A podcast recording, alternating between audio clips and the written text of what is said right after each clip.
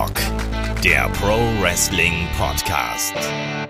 Ja, hallo und herzlich willkommen zu Headlock, dem Pro Wrestling Podcast, Ausgabe 404. Heute mit What the FAQ. Eure Fragen, unsere Antworten, ein Fragen-Podcast. Mein Name ist Olaf Bleich, ich bin euer Host. Bei mir da ist der Kai. Wunderschönen guten Tag, Kai. Hallo. Ja, heute mal in geselliger Zweierrunde hier am Wochenende von Money in the Bank. Kai, wir hatten schon die Preview und äh, ich frage dich trotzdem noch mal, bist du heiß? Ey, es ist Zuschauer sind wirklich, wieder da und so. also ja, wie wie Frittenfett, wie man wie man so schön sagt. Also ich habe auch dann ich auch Leuten einfach ungefragt, wie zum Beispiel auch im Discord geschrieben, Freunde, Freundinnen, wir haben es endlich geschafft, Thunderdome vorbei. Ich habe es jetzt glaube ich schon meiner Freundin irgendwie auch schon dreimal gesagt, also endlich, endlich haben wir wieder Crowds. Ich habe so Bock auf äh, Smackdown und alles, das ist einfach fantastisch. Also das Muss wir an der Stelle sagen, wir nehmen hier den Podcast äh, vor SmackDown auf, Genau. also wissen noch nicht, was da passiert. Auch da ist ja schon Publikum anwesend. Ganz aktuell ist natürlich dann die Preview, die nehmen wir nämlich nach SmackDown auf, aber wir können auch nicht nur podcasten am Wochenende. Wir brauchen auch Also ich habe mich wirklich Erholung. schon lange nicht mehr so sehr auf Wrestling gefreut wie dieses Wochenende. ich habe auch wirklich überlegt, gucke ich Money in the Bank live und ich weiß es noch nicht. Ah, ich bin auch gespannt jetzt drauf, was WWE da in petto hat, ob man wirklich was in petto hat oder ob es nur wieder eine ganze Menge heiße Luft ist, die uns da erwartet. Schauen wir mal. Also ich hoffe, dass man da jetzt wirklich dann den Neustart wagt. Es ist jetzt die Gelegenheit, die dafür da ist irgendwo und jetzt muss auch mal geliefert werden, weil Vorsicht ausgedrückt, viel schlechter als die letzten Wochen und Monate geht's ja eigentlich fast nicht mehr Das wollte ich auch sagen. ja, wir beantworten heute auf jeden Fall eure Fragen. Es sind wieder jede Menge reingekommen. Ein paar waren noch übrig. Die werden wir hier dann heute äh, beantworten. Schauen mal, wie viel wir hier durchkriegen. Ansonsten, ich habe es gerade angesprochen, Money in the Bank steht vor der Tür. Entsprechend auch nochmal hier unser Hinweis auf das Tippspiel. Das läuft ja bis WrestleMania im kommenden Jahr. Also sprich, da habt ihr auch, wenn ihr jetzt vielleicht noch nicht eingestiegen seid, noch äh, Chance mitzumachen und vor allem auch was mitzugewinnen. Ähm, wir haben ja ein WWE und AEW-Tippspiel. Jetzt ist natürlich das WWE-Tippspiel ganz besonders akut. Schaut da gern vorbei auf kicktip.de slash Headlock-Runde und macht da einfach mit. Tipp mit uns, Tipp vor allem auch mit vielen Menschen, die deutlich besser sind im Tippen als ich, muss ich auch mal dazu sagen.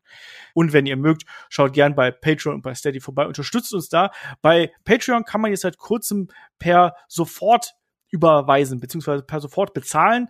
Das ist ja, glaube ich, auch was, was da so ein bisschen weiterhilft, falls jemand mal keine Kreditkarte oder kein PayPal hat. PayPal, PayPal, wie sagt man das eigentlich, Kai? PayPal. PayPal, whatever. Hat auf jeden Fall der oder die kann dann natürlich auch bei Patreon reinschauen. Ansonsten bei Steady geht das genauso. Also besucht uns da gern, unterstützt uns, damit wir weiterhin so viele wunderbare Podcasts machen können, wie wir das bisher hier veranstaltet haben. Und nebenbei, ich sag mal, 400 oder so Podcasts als Bonus obendrauf. Also ähm, da habt ihr erstmal was zu hören, gerade an den äh, miserablen Sommertagen, die wir jetzt aktuell haben. Da ist vielleicht ein bisschen Podcast-Futter gar nicht so schlecht. So, legen wir los. Yes, Attacke, Fragen. Attacke. Fragen. Der Oliver fragt. Ähm, ich finde, man kann überhaupt noch nichts über Eva Maries Ringleistung seit ihrem Comeback sagen. Bis jetzt hat sie nach ein paar Schlägen und so weiter immer schnell Do-Drop wieder eingetaggt. Ähm, könnte mir vorstellen, dass sich beim ersten richtigen Match von Eva Marie, vielleicht sogar gegen Do-Drop, ähm, nach dem Split plötzlich zeigt, dass sie in den Jahren ja- ihrer Abwesenheit doch einiges dazugelernt hat.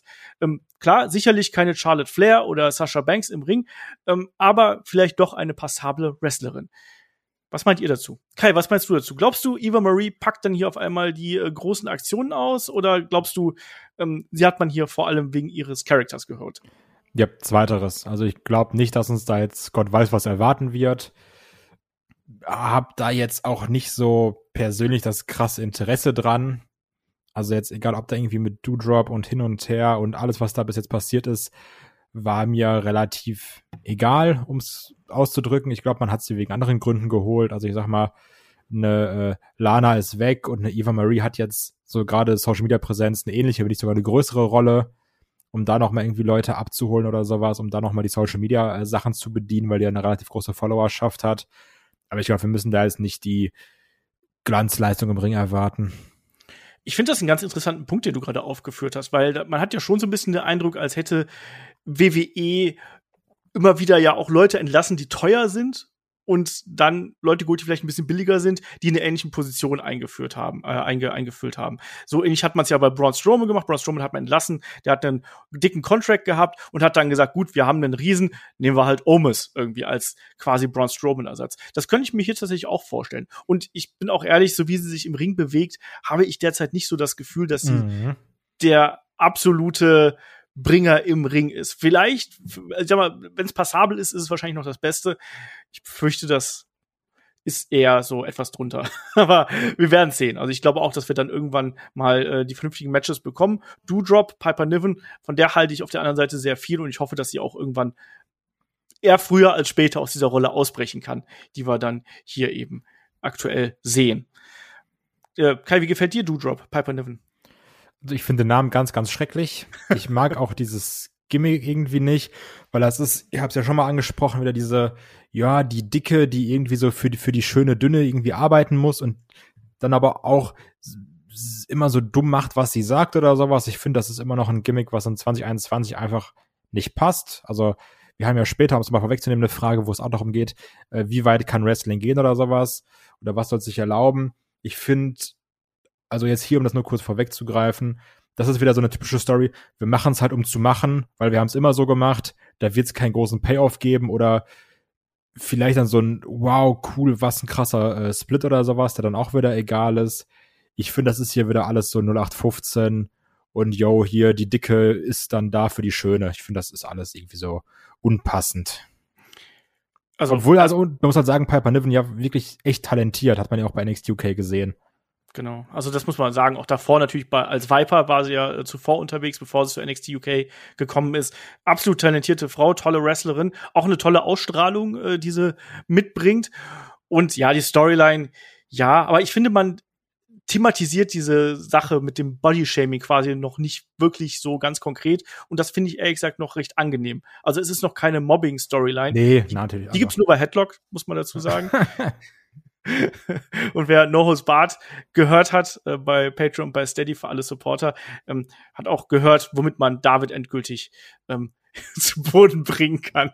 Nämlich mit Wassermelonen. Aber nur die mit den dunklen Kernen. Ganz wichtig.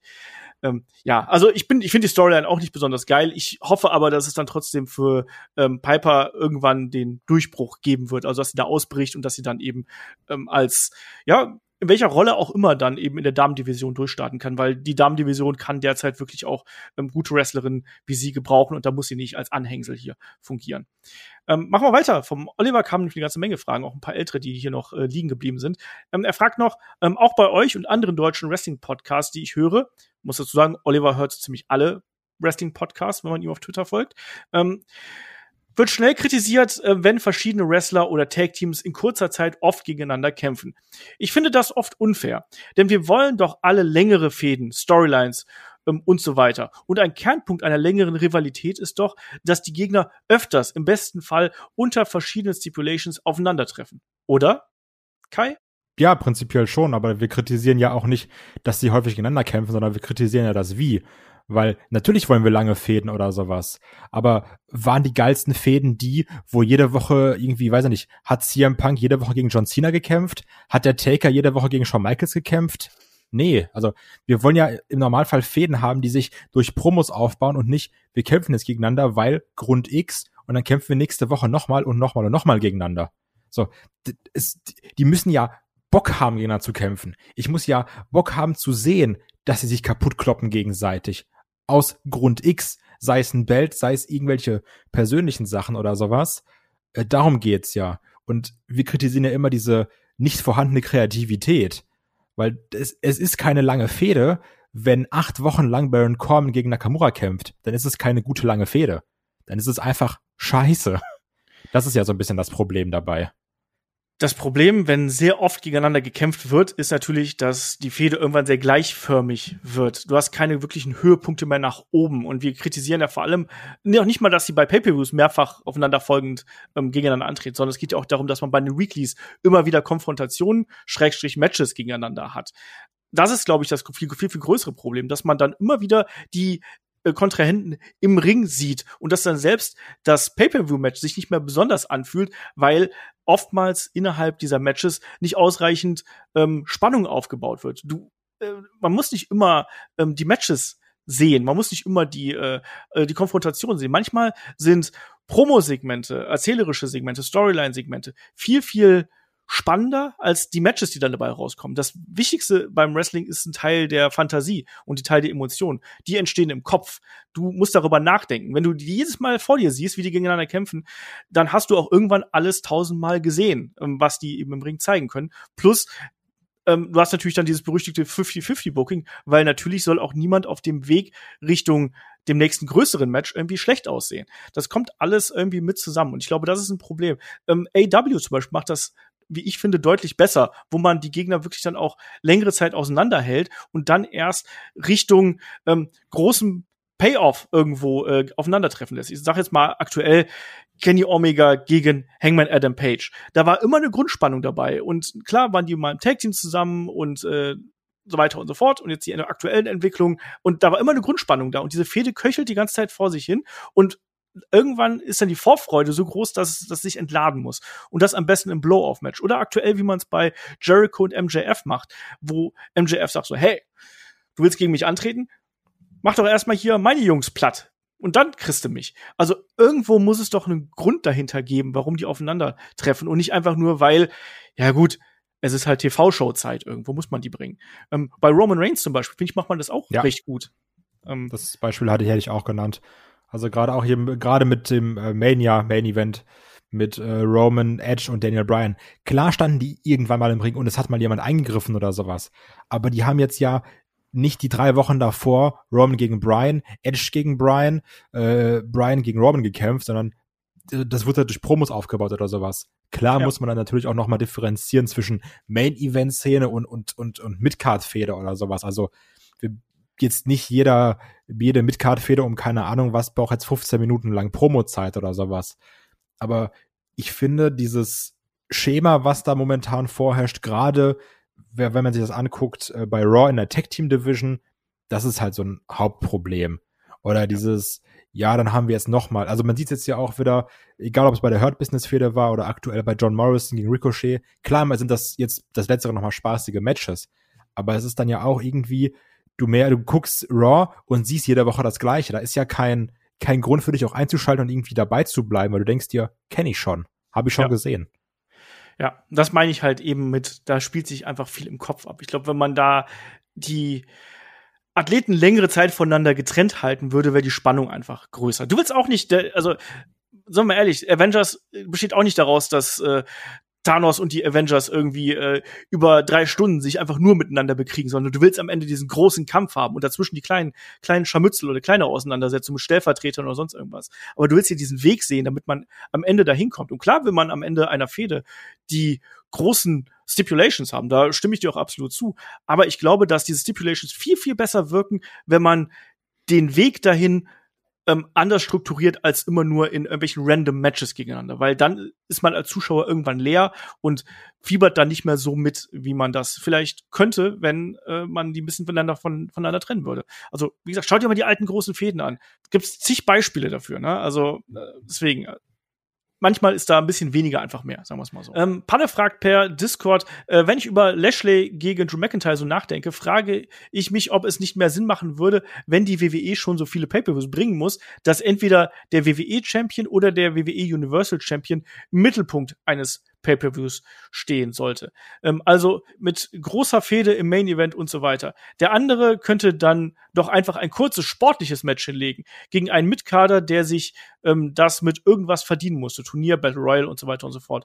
Und beim nächsten Pay-per-View tauschen die Champions diese Rollen auf der Card. Ähm, das würde die Fäden frischer halten. Ich denke, dasselbe würde passieren, wenn Geschichten ähm, alle 14 Tage ähm, weitererzählt würden. Also sprich, wenn auch mal Pausen dazwischen wären. Ähm, das macht auch Platz für andere Wrestler. Was sagt ihr dazu? Ja, also ich finde, da sollte kein System drin sein, dass man sagt, jetzt ist so, jetzt ist so. Das sollte einfach geschafft werden, in einer normalen Show das so reinzuschreiben, dass es entsprechend Sinn macht. Also klar, wir alle wissen, es gibt Übergangsfäden oder sowas, aber man, also das ist ja so wie, dass du jetzt sagst, jetzt ist Hell in a Cell, jetzt muss ein Hell in a Cell Match kommen. Das ist ja so, als wenn du sagst, okay, jetzt ist weiß ich nicht, jetzt ist ein ungerader Monat, jetzt muss der WWE Championship ein großes Match haben. Jetzt ist ein gerader Monat, jetzt muss der Universal Championship ein großes Match haben.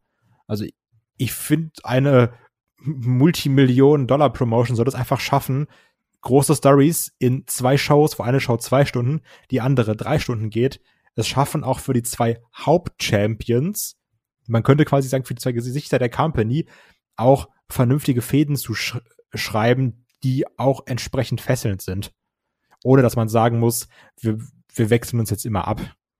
Ja, ansonsten kann man sich halt auch überlegen, ob man, wenn man zwei Roster hat, ob man dann wieder Roster-getrennte Pay-Per-Views macht, aber dafür ist dann eben die Stardichte auch nicht groß genug. Also da gibt's dann auch immer Probleme. Ich weiß, dass ich damals zum Beispiel, als es das gegeben hat, ähm, SmackDown Pay-Per-Views irgendwie furchtbar langweilig fand, eine ganze Zeit lang, weil da eben die Star Power gefehlt hat. Ich finde den, den Punkt, den du gebracht hast, absolut richtig. Also, sobald man da so eine Art Muster drin erkennen kann, ähm, finde ich das absolut problematisch, weil dann nimmt es auch die Dynamik aus dem ganzen Geschehen raus. Ähm, dass man vielleicht auch mal hier Wrestler aus der Midcard-Region gegen die Champions antreten lassen sollte und die entsprechend pushen sollte kann man ja machen, muss man halt entsprechend aufbauen. Wir haben es jetzt bei Kofi Kingston gesehen, den man ja relativ schnell da in diese Region wieder reingebracht hat, der natürlich auch ein gewisses Standing irgendwo mitbringt. Aber ähm, ich glaube nicht, dass es gut tun würde, wenn man so eine Art Rhythmus da drin hätte oder sonst irgendwas. Ich glaube, das ähm, würde der Promotion nicht helfen. Was der Promotion tatsächlich helfen würde, ist, dass man auch mal Gesichter, wie der gute Panne hier schreibt, auch mal aus den Shows rausnehmen würde, vielleicht auch mal eine Woche pausieren lässt, dann würde wahrscheinlich das halbe Internet wieder schreien, was, wo war denn der und der und wo war denn die und die? Aber manchmal ist es halt auch besser, um den Zuschauern auch mal eine Pause zu gönnen, damit man wieder in die Geschichte reinfinden kann. Fände ich Absolut. besser, macht man nicht, ähm, auch aus Quotengründen wahrscheinlich, weil man denkt, wenn Wrestler, Wrestlerin XY auftritt, dann schauen mehr Leute zu. Naja, ist halt nicht immer so. Ähm, der Oliver fragt noch, äh, ich glaube im August oder September, es ist im September, ähm, kommt WWE ja wieder für vier Termine nach Großbritannien. Wann glaubt ihr, ist es in Deutschland wieder soweit? Da WWE aktuell in den vergangenen Jahren immer jeweils im Frühjahr und im Herbst nach Deutschland gekommen ist, tippe ich auf Herbst 2022. Und glaubt ihr, die längere Abwesenheit von WWE wirkt sich hier in Deutschland positiv auf die Zuschauerzahlen aus, Kai? Boah, das ist also erstmal muss ich natürlich mein äh, Leid klagen. Ich hatte ja tollerweise noch äh, vor Corona, also eine Zeit, an die wir uns alle kaum noch erinnern können, ähm, Tickets für SmackDown in London. Das war dann dieses Double-Taping, wo sie erst SmackDown tapen, danach Raw, wo ich mir gedacht habe, geil, geil, geil. Schön einmal rüberfliegen, beide Shows mitnehmen, äh, gutes Leben. Wurde dann natürlich wegen Corona verschoben, verschoben, verschoben. Jetzt letztendlich wurde ein neuer Termin bekannt gegeben. Wie gesagt, September. Ich habe mir erst gedacht, ach cool, geil, dann kann ich jetzt ja dann im September SmackDown sehen in, in London und habe dann gesehen, dass aus dem Taping einfach eine Hausshow wurde, habe mir dann gedacht, yo, also ich fliege jetzt nicht für eine Hausshow nach London während Corona. Also das ist immer noch so ein bisschen ein anderer Aufwand. Wäre es ein Taping gewesen, hätte ich es mir nochmal überlegt. Deswegen habe ich dann da einfach ein äh, Refund gemacht mit einem lachenden und einem weinenden Auge. Lachend, weil es dann doch sehr easy ging und weinend, weil kein Smackdown-Taping in London. Das ist ein bisschen schade. Und ich könnte mir sogar vorstellen, dass sie sagen, je nachdem, wie sich Corona natürlich entwickelt, weiß man nicht, dass sie auch früher wieder tun, also vielleicht sogar schon im Frühjahr 2022. Aber das ist wirklich, also ich glaube, wenn wir eins gelernt haben, dass man nicht mal zwei Monate vorhersagen kann, von daher abwarten, was da passiert. Und ob die längere Abwesenheit sich positiv auf die Zuschauerzahlen auswirkt, Weiß ich nicht, weil ich muss ja sagen, WWE Hausshows haben schon verdammt happige Preise. So frech teure Preise, so um, um die 120 Euro äh, Ground-Level-Preise. Und das ist schon relativ hart. Gerade wo Leute jetzt vielleicht durch Corona auch weniger Geld haben oder sagen, ich habe sowieso noch 800.000 Konzert, Festival, keine Ahnung, schieß mich was Tickets zu Hause rumliegen weiß ich nicht. Kann mir auch noch vorstellen, dass halt durch diese Corona- und Thunderdome-Zeit das Interesse noch ein bisschen abgeflacht ist. Also das kann man schwer vorhersagen. Ich glaube, was derzeit besonders groß ist, ist dieser Durst nach Unterhaltung. Ich glaube, die Menschen wollen wieder irgendwie gemeinsam etwas erleben und wollen gemeinsam etwas teilhaben. Egal, ob es Konzerte sind, Theaterstücke, was auch immer, Wrestling von mir aus eben auch. Und Klar kann natürlich die Preise können ein Grund sein dafür, aber ich glaube tatsächlich, dass äh, die, dass das Bedürfnis aktuell recht groß ist und dass man sich vielleicht auch sagt, Mensch, ich habe mir letztes Jahr kein Wrestling gegönnt, ich gönne mir das jetzt dieses Jahr. Ich weiß nicht genau, wann es das nächste Mal kommt. Deswegen kann ich mir schon vorstellen, dass man da ähm, schneller ähm, die Hallen wieder ein bisschen voller bekommt. Also voll kriegt man die, glaube ich, nicht. Da muss man eh abwarten, wie viel sind überhaupt erlaubt, wie viel ist möglich. Auch das ist ja wiederum äh, was, was in den Sternen steht. Aber grundsätzlich sage ich jetzt einfach mal aus meiner äh, positiven Prognose, ich glaube, dass ähm, das Bedürfnis da ist und ich glaube, dass da auch, äh, wenn da entsprechend die Werbetrommel gerührt wird, ein bisschen mehr Zuschauer gehen, hingehen werden, als das zuvor der Fall gewesen ist. Vielleicht noch nicht mal unbedingt die TV-Zuschauer, sondern einfach die Leute, die sagen, hey geil, Wrestling aus den USA, ich will's mal sehen. Also ich will einfach irgendwie was anderes mal, mal haben. Also vielleicht auch mehr Leute, die es einfach mal probieren wollen, könnte ich mir vorstellen. Und wann Wrestling wieder, beziehungsweise WWE wieder nach Deutschland kommt, Früher ist möglich, aber wie Kai gerade schon gesagt hat, ich äh, kann das, äh, kann und will das nicht so recht abschätzen. Ähm, ich glaube, dieses Jahr glaube ich nicht mehr. Nächstes Jahr kann ich mir das vorstellen.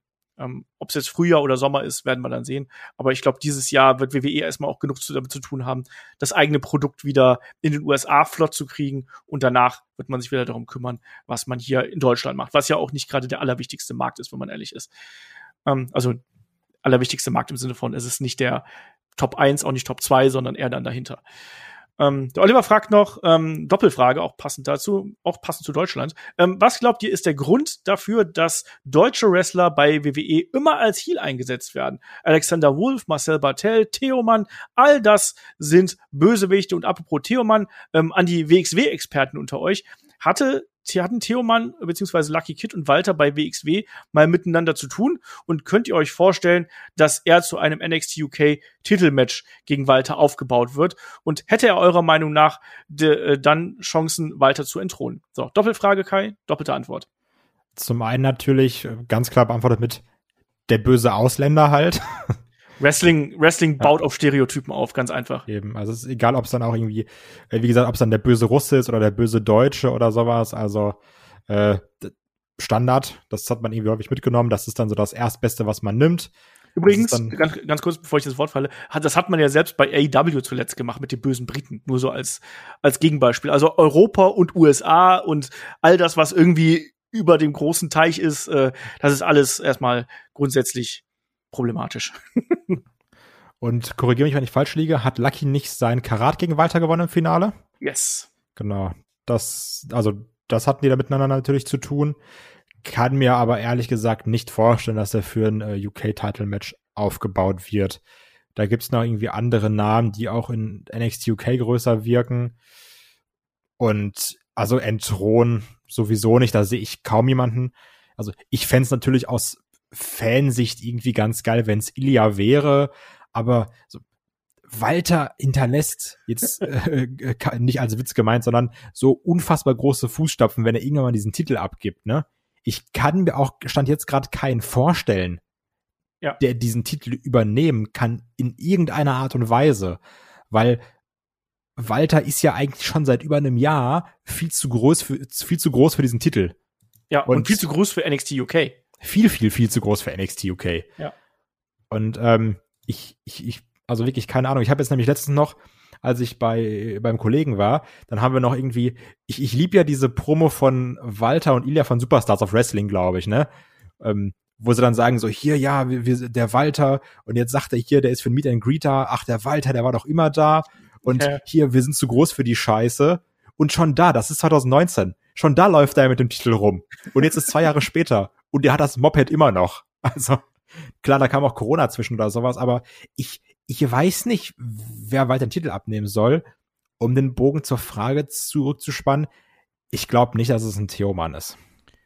Mein Tipp ist, dass es auch eher Ilya Dragunov ist. Die beiden, also Walter und Ilya, sollten ja eigentlich am 22. Juli jetzt in der kommenden Episode von NXT UK aufeinandertreffen. Aber ja, es gab ja Breaking News, also es gab ja erst die Pressekonferenz bei NXT UK, kurze Zeit später folgte dann äh, eine Breaking News mit, ähm, dass das äh, WWE Medical Staff hier bestätigt hat, dass Walter sich eine schwere Verletzung an der linken Hand zugezogen hat und es daher äh, nicht fit ist oder er daher nicht fit ist, gegen Ilya Dragunov in dem großen Rematch anzutreten und man würde da weitere Updates folgen lassen. Also, ob das stattfinden wird, warten wir mal ab. Also es riecht natürlich sehr, sehr stark nach Storyline hier, das muss man mal sagen. Und wenn man so ein bisschen zurückgeht, weiß man auch, dass Walter und Ilja auch schon mal Titelmatches bestritten haben oder Matches gegeneinander bestritten haben, wo die verletzte Hand von Walter auch eine große Rolle gespielt hat. Also ich könnte mir durchaus vorstellen, dass man da in diese Richtung gehen wird und daraus eine Storyline machen wird, wodurch Walter vielleicht verliert, aber dann eben trotzdem noch stark aussieht. Also für mich ist Ilya Dragunov hier die Nummer eins und ich freue mich drauf zu sehen, wie das sich weiterentwickelt. Ähm, du sagst, Walter ist ja seit über 800 Tagen Champion. Der hat gar nicht den Titel so oft verteidigt. Also wenn man jetzt so auf Cage Match schaut, dann sind es zwei, vier, sechs, acht, zehn Titelverteidigungen. Aber das ist eigentlich ein schöner Hinweis äh, in Richtung der ersten Frage mit den Storylines. Ähm, der hat nur zehnmal Titel verteidigt, aber jedes Mal hat's was bedeutet. Ja.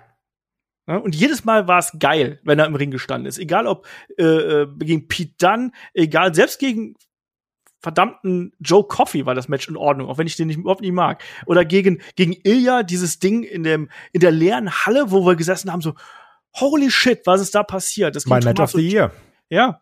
Tommaso Ciampa, Rampage Brown, Tyler Bate und so weiter und so fort. Das gegen Tyler Bate übrigens unbedingt angucken. Das Ding ist eine Bombe. Ja. 42 Minuten lang. Warum ja. auch nicht? Und da war ich sogar 42 Minuten lang dabei. Also, also das muss man erstmal, ne? Also das ist für mich eine unfassbare Leistung. Ja, also ähm, ich sehe Theo Mann nicht unbedingt als äh, absoluten Top-Contender, aber ich glaube, dass er jemand da in der Midcard sein kann. Und wer weiß, also ähm, Lucky gegen Ilya, beziehungsweise ähm, Ilya gegen Theoman. Warum nicht? Kann ich auch ganz gut mit leben. Also es wird garantiert ein tolles Match. Zweier Leute, die äh, wirklich alles gegeben haben, um hier in Wrestling und bei NXT UK entsprechend Fuß zu fassen. Ähm, bin ich auch dafür. Ähm, er fragt noch, wie ordnet ihr einen Justin Roberts ein, weil wir ja letztes Mal über Kommentatoren noch irgendwann oder über Ansager mal gesprochen haben. Ähm, der Oliver schreibt noch, ich weiß, im Internet ist er nicht gerade beliebt, aber ich persönlich mag ihn gern und ich finde, ähm, vielleicht mit Ausnahme von einer Melissa Santos ist er auch der beste Name gewesen, der auch unter Wrestling-Fans bekannt ist, der verfügbar war, um AEW-Ringsprecher zu werden. Ähm, Kai, was sagst du zu Justin Roberts? Der ist mir ehrlich gesagt einfach egal. also, ob er jetzt da steht oder nicht, ich glaube, der macht seinen Job ganz gut, aber der ist mir komplett Laterne. Ähm, also, was er auf jeden Fall macht, natürlich, er hat eine, eine, einen eigenen Stil, wie er die Ankündigung macht, aber ich muss sagen, da sind auch andere Ringansage, die ich noch ein bisschen prägnanter finde irgendwo. Ähm, aber ich hab, hab, hege da jetzt auch keinen keinen Hass oder Groll oder sonst irgendwas gegen ihn. Ich finde ihn, finde was er macht, finde ich das eigentlich ganz in Ordnung. Manchmal ist er ein bisschen drüber, aber auch das ist die Aufgabe von dem Ringsprecher, da auch mal ein bisschen zu viel oder ein bisschen zu wenig ähm, Pathos mit reinzubringen. Deswegen, ich habe da aber auch keine riesengroße Meinung zu, muss ich sagen. Ähm, der Heujemaus fragt per Discord, ähm, das, was du gerade angesprochen hast, Kai, wann geht Wrestling eigentlich zu weit? Darf man Stories über Tod, Behinderung, Krankheiten etc. machen oder gehen solche Sachen zu weit? Ja, wir hatten das ja letztens auch schon mal bei dem No Holds Bart ganz kurz angesprochen, wo wir hier über so Stand-Ups geredet haben, wie Jim Jeffries oder sowas. Oder auch äh, von Dave Chappelle, die ja auch heftig asoziale Themen anschneiden, sei es Michael Jackson, sei es Bill Cosby oder sowas. Und ich finde, letztendlich kannst du fast jedes Thema angreifen, wenn du es mit der entsprechenden Schlauheit behandelst. Also, wenn du einfach nur was machst, ums zu machen, um zu schocken, dann ist es meist pietätlos und irgendwie kacke. Wenn da aber irgendwie so ein Sinn hintersteht oder sowas, oder ähm, man das entsprechend abgeklärt hat, dann finde ich, geht das alles eigentlich. Es ist halt immer die Frage, wie macht man's? ich glaube auch, dass man das meiste machen darf. Ähm, was aber nicht bedeutet, dass man das zugleich machen muss. Ähm, und dann ist eben auch die entsprechende, du hast, du hast Schlauheit genannt, ich nenne es Sensibilität. Ähm, da muss man auch gucken, wie man das präsentiert, damit das eben ähm, die betreffenden Menschen nicht zu sehr beleidigt oder äh, sonst irgendwas. Das ist immer schwierig. Es ist, aber Wrestling ist eben auch, Wrestling ist eine Kunst und Kunst darf ähm, so gut wie alles. Entsprechend sehe ich da auch keine, keine Grenzen. Man kann natürlich dann im Nachgang sagen, okay, das war falsch, das war vielleicht unsensibel, das war pietätlos oder sonst irgendwas. Aber grundsätzlich zu sagen, ich darf da oder da oder da drüber nicht sprechen, halte ich für falsch, halte ich für problematisch, sondern man darf das in Storylines verbauen und dann muss man aber auch damit klarkommen, dass irgendjemand sagt, hör mal, das ist ganz schön scheiße, was ihr da macht.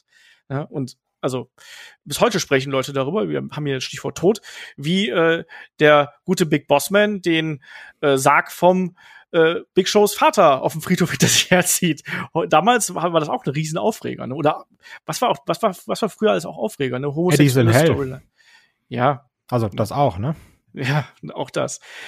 Ähm, nein, aber grundsätzlich, ähm, Wrestling darf, darf fast alles. Ähm, muss aber dann eben auch damit rechnen, dass dann die entsprechende Gegenwind kommt. Ähm, der Holjemaus fragt noch, ich frage mich ähm, bis heute, warum Ember Moon bei WWE kein absoluter Topstar geworden ist. Meiner Meinung nach bringt sie alles mit, äh, was es braucht, um nach oben zu kommen. Gutes In-Ring-Work, geiles Theme, super Ausstrahlung, ein Finisher, den man wunderbar in Highlight-Videos äh, verarbeiten kann und so weiter. Headlock, was sieht, sagt ihr dazu? Kai. Ich finde es witzig, dass er nicht gutes Micwork auflistet, weil das hat sie nicht so mitgebracht.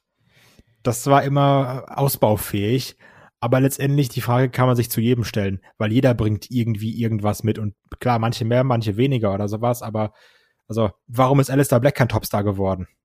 Warum hat man bei Rusev nicht gesagt, wir nehmen Rusev Day und gehen damit jetzt komplett? Also das, ne?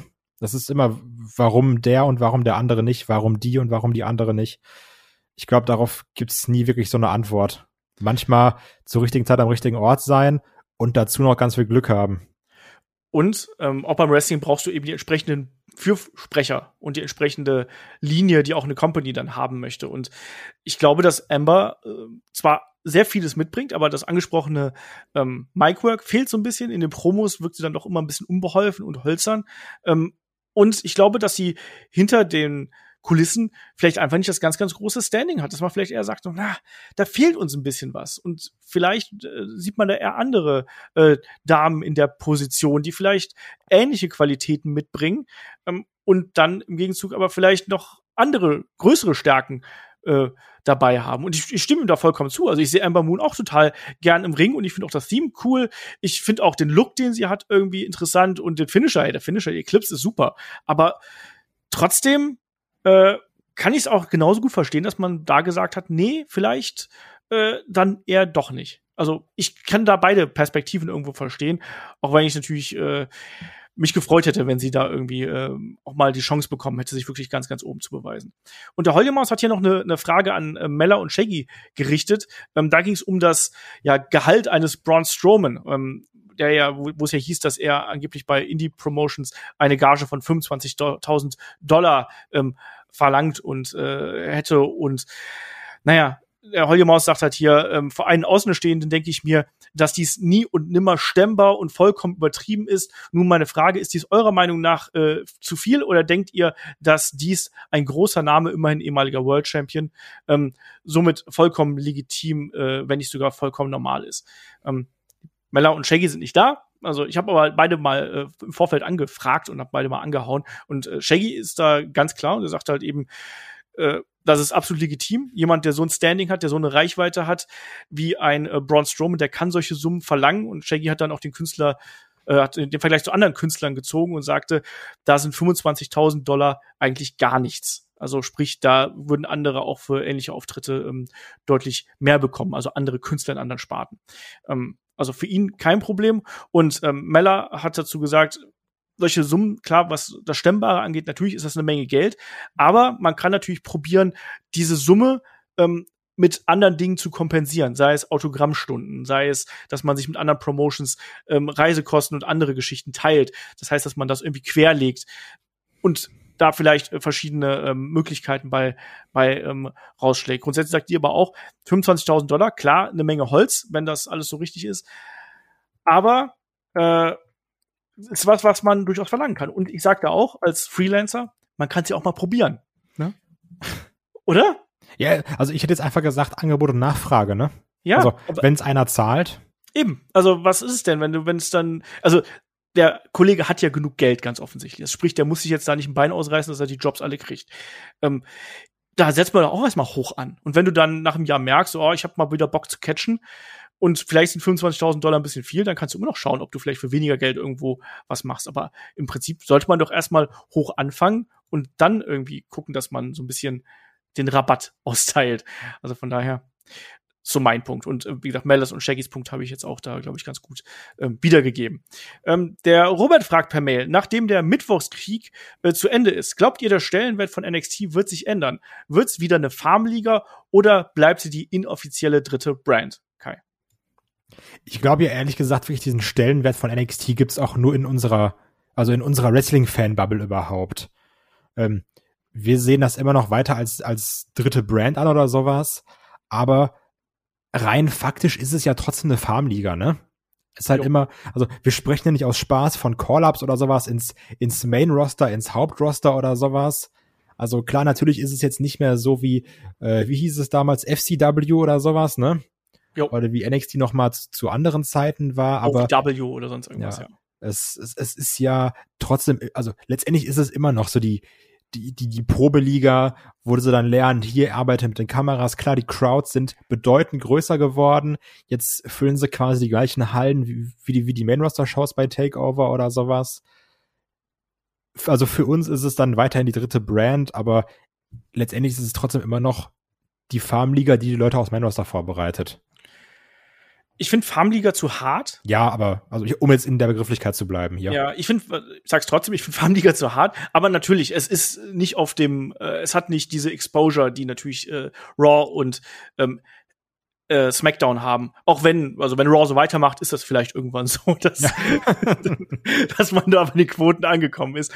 Aber es ist eben eindeutig ähm, nicht unbedingt eine Nachwuchsliga, aber es ist ja auch ein anderer Stil, der da gefahren wird. Die Charaktere sind deutlich anders, die äh, Darstellung ist deutlich anders. Es ist eine Alternative für die Die Hard Wrestling Fans, während Raw und SmackDown halt dann eben eher für den Mainstream gemacht ist und wo du die großen Charaktere irgendwo theoretisch haben solltest ne, und eine andere Ausrichtung hast also ich glaube, man wird äh, NXT jetzt erstmal in diesem Sektor belassen, wo man jetzt ist. Der Mittwochskrieg, also der Monday Night War, äh, der, der äh, Wednesday Night War mit AEW, der ist ja auch nicht unbedingt gut ausgegangen, auch da, weil, weil AEW eben eine andere Ausrichtung hat und da anscheinend auch noch mal eine größere Zielgruppe erreicht als NXT.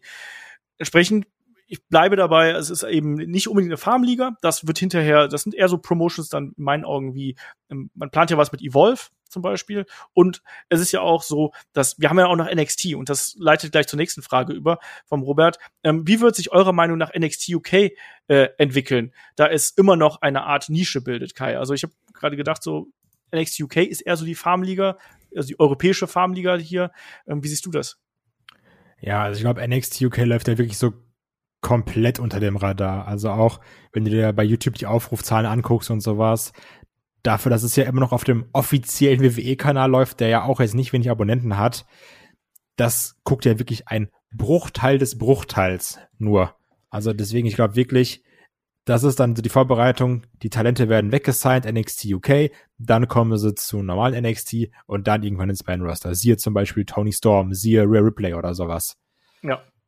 Es ist eine Nische. Es ist eine Nische. Es ist ein Developmental Deal, den man hier mit äh, Athleten aus äh, Europa irgendwo hat, um die zu sein, um auch die natürlich äh, unzugänglich für andere Promotions zu machen. Das ist natürlich auch ein taktischer Vorteil, den man dann hier eben hat. Und entsprechend, nein, NXT UK bleibt eine Nische und ist für WWE wahrscheinlich eher in der Kategorie Nachwuchs irgendwo angesiedelt. Aber ja, hat die äh, hat generell die Indie-Szene sehr hart gekillt. Ja, und das ist ja auch die nächste Frage, die der Robert gestellt hat.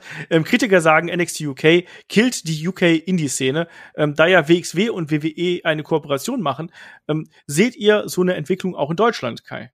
Also ja, ich ich hatte die Frage schon irgendwie in meinem Kopf weitergelesen, deswegen habe ich darauf schon geantwortet. Ich, ich, war zu heiß, ich konnte es nicht abwarten, weil ich immer noch mit Herzschmerz auf so Sachen, auf, auf, auf alte WXW-Videos oder Cards gucke, die ich vor zwei, drei Jahren gesehen habe. Und jetzt ist das anders, sagen wir mal. ja, es ist schon echt heftig, was da alles weggesigned wurde. Also egal, ob es jetzt irgendwie Progress ist oder sowas. Ähm, oder eben auch WXW. Also da wirkt ja also der Großteil wird irgendwie weggesigned, weggeholt oder sowas aus laufendem Programm raus. Also natürlich, ich gönn's auch jedem. Ne? Also natürlich, so, nimm das Geld mit. So, du machst ja deinen Körper kaputt oder sowas. Und ob er das jetzt für, für 150 Euro einen Handschlag machst oder für, einen für einen gewissen Festvertrag bei NXT UK, also, ne? Gönn ich natürlich jedem. Nur aus der ganz plumpen Fansicht sagt man ja, mh, hm, ah, schade, weil es jetzt auch sehr schnell sehr viel war. Das ist eben auch ein bisschen das Ding, ne? Und ganz klar, da sind natürlich die Top-Draws weggegangen. Also schau dir die WXW-Shows von heute an und geh drei Jahre zurück oder so oder vier. Drei Jahre ging es ja ungefähr los, vier Jahre irgendwie so um den Dreh.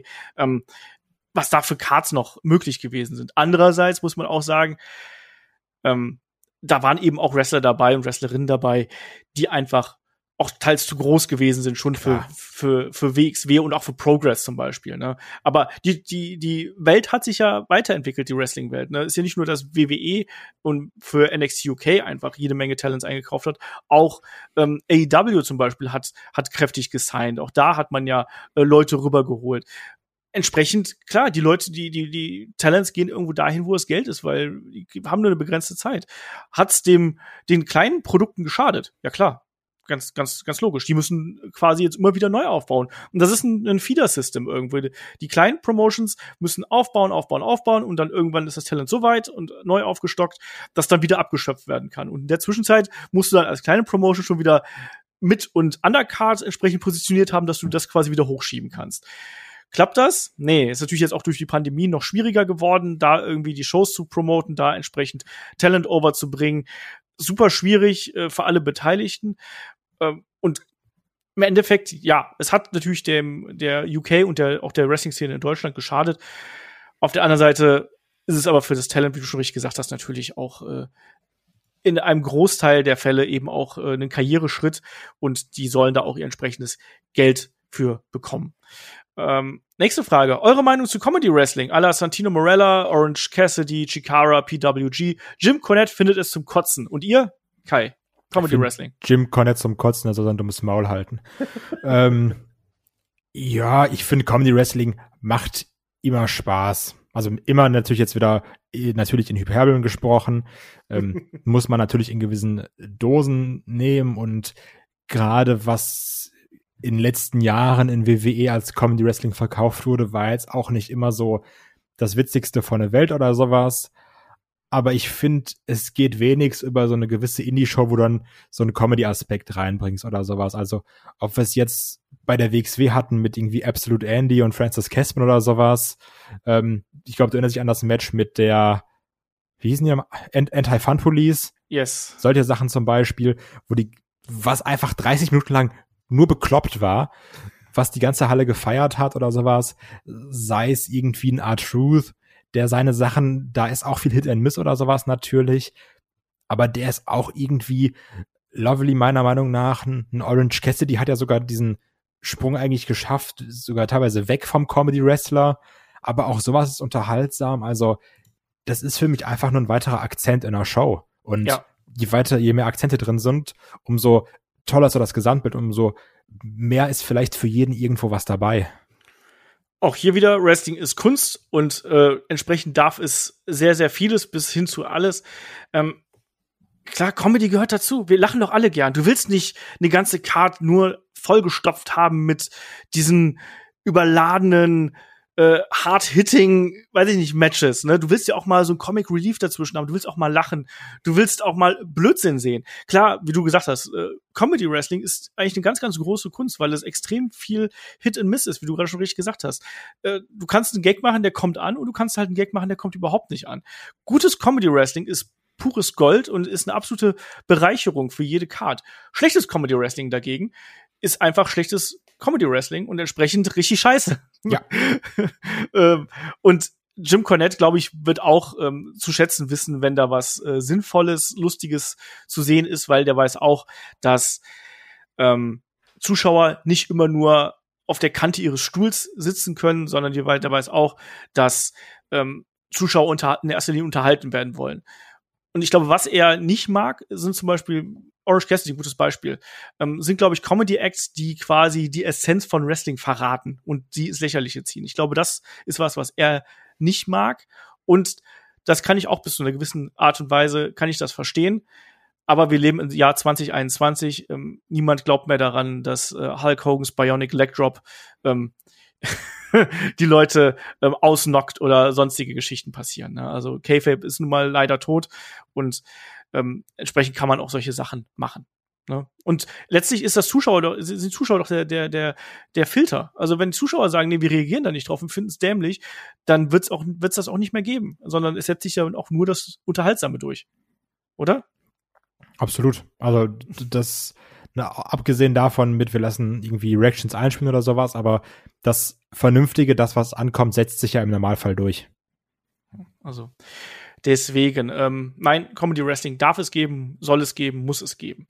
Ähm, der André P. schreibt per Discord äh, vor ein paar Tagen, also vor ein paar Wochen jetzt wahrscheinlich, ähm, war ich mit ein paar Freunden in Düsseldorf und traf zufällig auf Walter. Ich habe ein Foto mit ihm machen dürfen und als ich ähm, meine nicht Wrestling-affinen Freunde anschließend äh, fragten, wer dieser Hühne war, antwortete ich, das war Walter, der aktuell größte deutschsprachige Wrestling-Star. Hinterher habe ich mich selbst hinterfragt, ob diese Aussage so richtig war. Es gibt ja immerhin noch äh, einen im Main-Roster etablierten Cesaro, der dort schon einige Titel gehalten hat und vor kurzem Teil einer Main-Event-Story war. Ähm, wie ist eure Meinung dazu? Kann man die Erfolge der beiden überhaupt miteinander vergleichen und hat das eher etwas mit Äpfeln und Birnen zu tun? Spielt eventuell die eigene Subjektivität eine Rolle dabei? Ja, Kai, wer ist der größte deutschsprachige Wrestling-Star aktuell? Wenn man jetzt wirklich sagt, wer ist der größte und wenn man dann Erfolg irgendwie mit, lass es mit Vertragslaufzeit und, und, und Einnahmen gleichsetzt, dann ist es halt trotzdem noch Cesaro. Klar ist jetzt für uns vielleicht der größte Walter, weil wir jetzt, wie gesagt, er ist seit 400 Jahren NXT UK Champion und dominiert da alles. Deswegen kommt uns das ein bisschen größer vor und Cesaro ist ja immer nur hier mal da und wurde ja nie wirklich eingesetzt. Aber letztendlich, der ist mehrfacher Tag Team Champion, der ist US Champ, ähm, der hatte sein, sein Dingens-Match da, sein Main-Event-Match um den Haupttitel oder sowas. Hatte seine, sein Match bei WrestleMania zum Beispiel. Hatte sein, genau, hatte, hat einen Mania-Sieg sogar gegen Seth Rollins. Also, dann ist es dann doch schon so, wenn man diese Sachen nimmt, ist es dann einfach Cesaro. Ja, ich glaube, ist das, was der andere hier geschrieben hat, ist die eigene Subjektivität, weil letztlich, wenn du die beiden miteinander vergleichst, vergleiche ich das jetzt mal mit diesem, diesem berüchtigten Ding mit dem äh, großen Fisch und dem kleinen Teich. Ich glaube, Walter ist im Augenblick ein sehr, sehr, sehr, sehr großer Fisch in einem sehr kleinen NXT UK-Tümpel, um es mal ganz zynisch auszudrücken, während Cesaro ein sehr großer Fisch, aber auch in einem riesigen Ozean von WWE ist. Und entsprechend, glaube ich, stellt man da die äh, die Leistung und auch die Reichweite eines Cesaro so ein bisschen unter den Scheffel, wenn man hier Walter, der zugegebenermaßen toller Wrestler, also wie gesagt, muss man ja nicht, nicht erklären, äh, was für Erfolge Walter gefeiert hat und ähm, was wir auch alle in dem sehen. Also ich glaube, Walter ist jemand, den, den befeuern wir jetzt ja quasi schon seitdem es Headlock gibt irgendwo. ja. ja. ist doch nun mal so. Ja, natürlich, klar. da haben wir, wir haben schon gesagt, Walter ist cool, bevor das überhaupt Leute wussten, dass er cool ist. Genau, bevor es schon Mainstream war. genau. Aber Cesaro, wie gesagt, den haben, den haben Millionen Leute bei, äh, bei WrestleMania gesehen und äh, der ist nun mal de facto einfach der, der größere Star. Vielleicht kommt Walter irgendwann dahin, aber ich so glaube. war Serious auch. Ja. Stimmt, da war er. Ja, da war der Walter auch noch zugegen. Ähm, ich glaube, dass der Walter irgendwann dahin kommen kann, aber im Augenblick sehe ich da Cesaro weiter oben. Und natürlich, wenn man so gemeinhin schaut, ist es immer noch Alex Wright natürlich, wenn du mich fragst. So, in meinem Kopf tanzt jetzt gerade innerlich Alex Wright vor mich hin. Und da können wir auch die Frage vom Ultimate Warrior anschließen. Der fragt nämlich, ähm, wer war eigentlich der erste deutsche WWE, WWF-Wrestler? War das eigentlich wirklich Brackus? Ähm, und dann musste ich auch nachschauen tatsächlich. Also Alex Wrights war natürlich nie bei der ähm, bei der WWE, bei WWF, ähm, der war nur bei der WCW äh, aktiv, aber war da natürlich zu einer Zeit aktiv, wo das ähm, Wrestling sehr weit äh, an der Spitze des Mainstream angekommen ist. Entsprechend hat er natürlich da auch eine ähm, entsprechende Stellenwert gehabt. Aber ja, Brackus, ja ehemaliger Bodybuilder, ähm, war wohl wenn man so sieht, tatsächlich einer der ersten zumindest. Man kann ähm, noch so jemanden nehmen wie Karl Gottsch, der war kein Deutscher, aber äh, also er war Belgier, aber der ist in sehr jungen Jahren mit seiner Familie nach Hamburg gezogen und wrestelte dann bei der WWWF, das war aber in den 70ern. Ähm, wir haben Buddy Rogers gehabt, der ebenfalls deutsche Wurzeln gehabt hat, aber in den USA geboren ist, also vielleicht ähnlich wie ein Lex Luger zum Beispiel. Ähm, und übrigens, wenn jetzt sich einige fragen hier, Baron von Raschke, nee, das war kein Deutscher, ähm, ich habe ein bisschen recherchiert, wie ihr merkt. Ich habe keinen anderen gefunden, der da noch ähm, in die Region reinkäme. Also von daher, ja, wahrscheinlich ist es äh, ähm, der gute Brackus. Ähm, wir haben noch so ein paar, so ein paar andere äh, kleinere Fragen hier, die beantworte ich mal ganz schnell. Da ist der Kai auch raus, wenn zum Beispiel der Herr Mischer fragt, ähm, nach der WCW-Übernahme saßen einige Superstars ihren gut bezahlten AOL-Vertrag aus, verständlicherweise. Einige kamen dann eh zu WWF bzw. WWE, Hogan, Goldberg. Warum aber nicht Sting, Lex Luger oder der Macho Man? Wisst ihr da vielleicht Näheres, ähm, inwiefern es Vertragsgespräche gab? War das ein AOL-Vertrag? Hatten die einfach alle heftiges Internet oder was? AOL Time Warner damals ähm, hat die WCW gekauft und hat dann bestimmte Talents mit äh, diesen großen Verträgen ausgezeichnet. Ah, okay. Ähm, ja, man muss natürlich sagen, klar, WWE war vielleicht auch zu der Zeit nicht unbedingt an, an ähm, bestimmten Leuten unbedingt interessiert. Manche wollten auch gar nicht zu ähm, zur WWE unbedingt gehen. Bei Sting hieß es ja auch immer, dass er da gar nicht so das große Interesse gehabt hätte, ähm, darüber zu gehen. Ähm, Macho Man ist nicht unbedingt nur im Guten auseinandergegangen und war natürlich auch da schon über den Zenit hinaus und Lex Luger ebenfalls. Ähm, ich hätte nicht mitbekommen, dass es da große Vertragsgespräche gegeben hat. Entsprechend äh, ist man da einfach ja auseinandergedriftet und Sting hat dann irgendwann selber gesagt, gut, ich versuche jetzt dann noch mal, was dann auch schon ein bisschen spät gewesen ist. Ähm, der Ultimate Warrior hat hier noch ein paar mehr Fragen gehabt. Ähm, nämlich ähm, Stichwort New Four Horsemen beziehungsweise Women, bestehend aus Charlotte, Tessa Blanchard, ähm, Brian Pillman Jr. und Brock Anderson. Wo wären die besser aufgehoben beziehungsweise eingesetzt? Sollte man sie alle bei einer Promotion unter Vertrag äh, bekommen? WWE, AEW oder gar bei der NWA, Kai? Ey, also ich muss sagen, ich bin kein Fan davon, zu sagen, ja, wir holen jetzt zusammen, weil die Verwandten, die Fedder haben da auch mal zusammen irgendwo rumgetanzt oder sowas. Warum nicht was Neues machen? Anstatt alte Sachen nochmal aufgreifen. Also warum macht nicht jeder einfach sein eigenes Ding? So wie man es jetzt halt macht. Ja, ja, also man muss dazu sagen, äh, ich sehe zum Beispiel den Brock Anderson, der soll erstmal noch seinen Weg gehen. der soll erstmal noch mal zeigen, ähm, ob er es ob er's wirklich drauf hat. Brian Pillman ist ja inzwischen fest bei ähm, AEW unter Vertrag. Tessa Blanchard, mal schauen, wo es die hin verschlägt und Charlotte. Ähm, ich finde so eine Gruppierung, ich, also rein von der Zusammensetzung her finde ich das jetzt nicht so mega spannend, muss ich dazu sagen. Also klar, Charlotte als Headliner irgendwo, zugleich ist aber Tessa Blanchard auch irgendwo schon fast zu groß, um einfach nur im Schatten von Charlotte zu stehen. Ähm, tue ich mich ein bisschen schwer mit. Wenn wir so eine Gruppierung haben würden, ähm, ich, ich tue mich so mit Brock Anderson so schwer, weil der mich halt überhaupt nicht überzeugt hat. Ähm, und auch ein Brian Pillman Jr. natürlich da ähm, eher so, so semi irgendwie reinpasst. Ähm, wahrscheinlich am ehesten bei AEW, bei NWA ist zu klein, klar, klassisch irgendwo angehaucht, aber dafür sind die dann auch alle ein bisschen zu modern. Tue ich mich schwer mit, weil WWE ist natürlich die größte Bühne immer noch. Um, ähm, aber ich glaube, die würden jemanden wie einen Brock Anderson oder auch einen Brian Pillman Jr. wahrscheinlich eher nicht sein, muss ich dazu sagen. Ähm, wir haben noch eine Frage vom Ultimate Warrior, da ging es um die Golden Era. Also die geht so von 82 bis 92 ungefähr. Ob wir dazu mal einen Podcast machen würden. Ähm, wie kam es dazu? Ähm, was ist die Geschichte?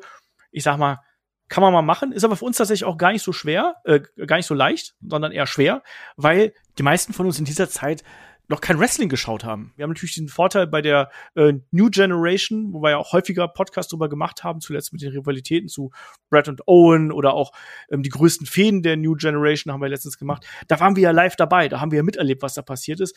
An die Golden Era selber, die haben wir ja erst im Nachgang mitbekommen. Das heißt, das wäre dann weniger dieser herzliche Nostalgie-Podcast, sondern eher so dieses Ich hab's nachgeholt Podcast und ähm, dadurch hat es vielleicht auch einen ganz anderen Appeal. Aber grundsätzlich, klar, warum nicht?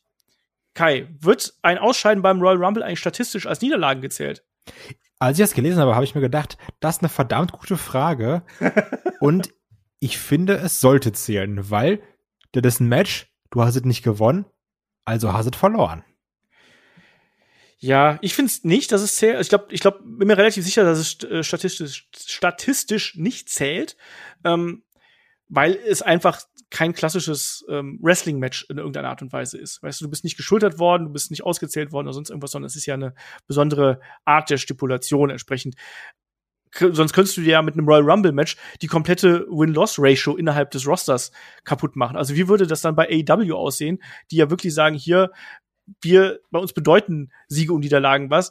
Dann gibt's eine Casino Battle Royale und auf einmal haben alle, alle Beteiligten eine Niederlage, außer dem, Sieg, dem Sieger oder der Siegerin. Ja, High Risk, High Reward, sage ich immer. äh, ja, also ich glaube nicht, dass es zählt und ich bin auch, finde es auch ganz gut so. Ähm, dann fragt der Torf, fragt, ähm, mir ist gerade aufgefallen, dass ihr äh, die berühmte, dass ihr die berühmte Schlacht zwischen The Rock und Mankind beim Royal Rumble 1999 noch nicht als Match of the Week hattet. Das ist korrekt. Ähm, darüber könnte man sicherlich einiges sagen. Und wir haben auch eine andere Frage äh, in diese Richtung ebenfalls bekommen. Kennst du dieses, äh, dieses Match der beiden? Ist das das MT Arena Match? Nee, das war bei, äh, nee, das war, das war was anderes. Es war das ähm, I Quit Match, wo äh, The Rock doch ein bisschen durchgedreht ist und den guten äh, Mankind mit ganz viel Stuhlschlägen eingedeckt hat. Oh, das sagt mir was. Doch, irg irgendwas. Ist das das, wo auch irgendeine äh, auf, aufgenommene Stimme abgespielt wurde? Genau, genau das, ja. Dann kenne ich das, glaube ich, sogar doch. Könnte man mal machen. Also gerade für Kai ist es ja ganz offensichtlich wieder mal Geschichtsstunde, oder? Ja. Und Ah, warte, ist das doch das ist auch das, wo alle so gesagt haben, Junge, hau mal nicht so ganz Zeit gegen Kopf oder sowas, ne? So im Nachhinein. Ja, und wo auch Mick Foley's äh, Kinder äh, oder beziehungsweise Sohn, glaube ich, mit im Publikum gewesen ist und äh, sehr traumatisiert war und wo die beiden nicht unbedingt nur als Freunde dann auseinandergegangen sind. Also ähm, da gab es dann auch Backstage ein bisschen Streitigkeiten. Hm. Ja, könnte man aber mal machen. Bin ich, äh, bin ich dabei. Weiß ähm, ich gar nicht, ob ich das sehen möchte. Der AIC91 fragt per Discord, glaubt ihr, dass Rey Mysterio in den Augen vieler Fans ähm, und von den WWE Offiziellen in Bezug auf das Booking und seine Präsentation im TV äh, nicht genügend wertgeschätzt wird, wenn man bedenkt, wie lange er dabei ist und was er erreicht hat und auf welchem Niveau er noch heute agiert. Wie würdet ihr ihn einordnen, wenn es um den besten, einflussreichsten Wrestler aus dem Lat lateinamerikanischen Raum geht? Kai. Ja, also jetzt nicht Körpergröße, sondern so Bekanntheit, ist, würde ich sagen, ist Mysterio auf jeden Fall schon der größte, oder? Also der ist ja, am bekanntesten. Also klar, ein Eddie Guerrero ist auch super bekannt, aber ich glaube, Rey Mysterio ist ja wirklich so ein Name, den kennen noch super viele Leute, auch so gerade auch so Leute, die, so, die jetzt so zwischen 20 und 30 sind und mit Wrestling nichts an der Mütze haben, auch die kennen irgendwie noch einen Rey Mysterio. Weil das ist so dieses, ja, irgendwann auf DSF oder sowas oder Tele 5 und dann so ein Edge, ein Undertaker und John Cena, Rey Mysterio, so, die, den, den kennen die einfach muss aber sagen, dass ich finde, so Rey Mysterio jetzt ist vollkommen okay, ist halt Tech-Champ, macht was mit seinem Sohn. Ich glaube, daran hat er auch einfach sehr viel Spaß. So, und wir brauchen jetzt auch einen Rey Mysterio nicht mehr irgendwo im Main-Event. Ich glaube, das, was er jetzt macht, ist vollkommen in Ordnung. Das ist noch mal besser, aber ähnlich wie ein Jeff Hardy mittlerweile. Also der, der ist halt da, der ist ein großer Name oder sowas. Ähm, wird jetzt aber nicht mehr die heftigsten Sprünge machen. Und wie gesagt, ich kann mir vorstellen, dass Rey Mysterio einfach super happy ist, mit seinem Sohn in Tag Team Champion zu sein. Ja, also alles, was du sagst, ist komplett richtig. Ich sehe es auch so, dass er inzwischen, allein dadurch, dass er eben so eine lange Karriere hat und dann eben auch so eine lange Karriere auf dieser großen Bühne, ähm, wahrscheinlich der bekannteste ähm, Latino-Wrestler, Schrägstrich Luchador, Luchador ist. Ne? Also klar, wie du richtig gesagt hast, dann fallen natürlich auch so Namen wie, wie Eddie Guerrero, Chavo Guerrero, äh, Mil Mascaras zum Beispiel und noch einige mehr fallen einem da natürlich ein, aber Rey Mysterio ist ja einfach dauerhaft da. Und ich glaube auch nicht, dass man ihn nicht wertschätzt, ehrlich gesagt. Ähm, der ist noch immer äh, gut im Ring, aber ich glaube auch, dass es gut ist, dass man ihn nicht unbedingt in den Main-Event-Positionen einsetzt, weil er einfach auch schon diese lange Verletzungsgeschichte hat. Es ist ein extremer Unsicherheitsfaktor, Rey Mysterio in größere Geschichten zu bucken, weil du natürlich nicht genau weißt, kann da eventuell noch mal was passieren. Und ich glaube, dass deswegen gerade diese Tag Team Geschichte ein guter Weg für ihn ist. Zum einen, sein Sohn kann auch toll von ihm lernen und die also die Erinnerung, die die beiden jetzt da sammeln können, wie cool ist das denn, irgendwie als gemeinsam als Vater-Sohn da eben ähm, diese Matches zu bestreiten ich glaube, niemand ähm, wertschätzt oder verkauft ihn da unter Wert oder sonst irgendwas, sondern Rey Mysterio hat einfach eine lange Geschichte hinter sich, hat eine lange Verletzungsgeschichte hinter sich und ist jetzt an dem Punkt angekommen, wo der sicherlich noch seine Dream Matches bestreiten könnte, wenn er noch mal touren wollte. Das hatten wir ja auch gesehen in der Zeit, wo er nicht bei WWE aktiv gewesen ist. Aber wenn er bei WWE ist, setzen so einen wie jetzt im Augenblick. Klar, vielleicht ein bisschen emotionalere Geschichten und dieses drumherum. Aber zuletzt, das war, fand ich auch ganz in Ordnung mit den Usos, was wir da gesehen haben. Ähm, aber als Singles Wrestler, glaube ich, äh, sollte man ihn nur noch sporadisch einsetzen, weil es ansonsten vielleicht auch hier und dazu gefährlich würde. Ähm, dann fragt der Kollege ARC91 noch, ähm, Bully Ray hat vor kurzem Eddie Kingston für seine Sticheleien gegen die WWE kritisiert und meinte, dass er verstehen könne, wenn Cody, Jericho und andere Wrestler mit WWE-Vergangenheit das tun würden, weil es sonst den Beigeschmack hätte, dass man nur einen Cheap Pop äh, erreichen möchte. Ähm, wie, sieht, wie seht ihr es zu dem Thema? Sollten Sticheleien nur von ehemaligen WWE-Wrestlern kommen ähm, oder spielt es keine Rolle, wer in Richtung WWE schießt, da es im Allgemeinen das Konkurrenzprodukt ist? Also Eddie Kingston hat ja gesagt, dass ja quasi seine Mutter darüber entschieden hat, dass er doch bei AEW anheuern soll, beziehungsweise da den Vertrag unterschreiben soll und dass WWE ihn nicht glücklich machen würde. Ähm, und solche Geschichten hat er dann ja unter anderem erzählt. Ähm, Kai, wie siehst du diese Sticheleien? Die gibt's ja immer wieder. Und ist es so, wenn man nicht da war, sollte man besser die Klappe halten? Ich finde generell diese Sticheleien irgendwo unnötig. Also, so ich kann das immer verstehen, wenn dann irgendwie jemand kommt und dann, dann gerade in seiner Debütpromo noch mal irgend so äh, äh, Schuss irgendwie in Richtung WWE ablässt, okay, ey, so, ich glaube, bei ganz vielen staut sich da Frust auf, egal ob es ein Rusev ist oder ein Cody, die Sache mit dem Namen und hin und her und sowas, ne? Nur, also irgendwann, also am Anfang war es ja mehr, dann hat es irgendwie abgenommen und dann hat es komischerweise wieder zugenommen in letzter Zeit, fand ich. Also klar, es ist natürlich auch immer Schlagzeilen, wenn es wieder heißt, XY schießt gegen WWE oder sowas, das ist dann wieder gut, das klickt sich wieder, das hat wieder Aufmerksamkeit aber das hat immer so dieses Verbitterte, finde ich, irgendwo. Und AW hat halt so viele schöne Alleinstellungsmerkmale und dann immer noch mal dieses, ja, wir greifen es noch mal auf. Ich finde, das haben die nicht nötig, meiner Meinung nach. Und man hat ja auch am Anfang ganz klar gesagt, wir wollen hier unser Ding machen, wir wollen uns davon ein bisschen abheben. Wenn man dann aber immer wieder selber da irgendwie einen Bezug zur WWE setzt, weiß, ich finde es irgendwo Quatsch. Ähm, ich mag das, muss ich sagen. Ich muss da immer ein bisschen grinsen und auch wenn ich da mit Shaggy im Magazin drüber spreche, sagt immer, Olaf, du und deine, äh, deine Sticheleien und so. Also ich finde das ganz witzig, aber ich glaube, ich bin da auch Wrestling-Nerd. Und dafür ist natürlich das auch irgendwo gemacht. Der Mainstream-Fan, der versteht das nicht. Wir wissen aber, dass bei AEW einfach auch sehr viele Wrestling-Bubble-Nerds, so wie wir, da sitzen und die sagen, ich hab's verstanden, was der da gerade gesagt hat. Ähm, ich glaube aber auch, dass es nicht unbedingt äh, zielführend ist, weil letztlich bringt's dir nichts. Ähm, WCW hat das damals auch gemacht, denen hat es auch langfristig nichts gebracht. Ähm, man sollte durch das Produkt überzeugen und solche Sticheleien ähm, sorgen im Zweifelsfall fast noch eher dafür, dass vielleicht auch Leute mal rüberschalten und schauen, vielleicht ist es wirklich so scheiße, wie ich da gelesen habe, oder ist es vielleicht doch besser oder ist vielleicht doch irgendwas interessanter. Ähm, ich sehe da nicht so den Mehrwert drin, außer dass man ja, dass man halt ein bisschen rumgestichelt hat, muss man sozusagen.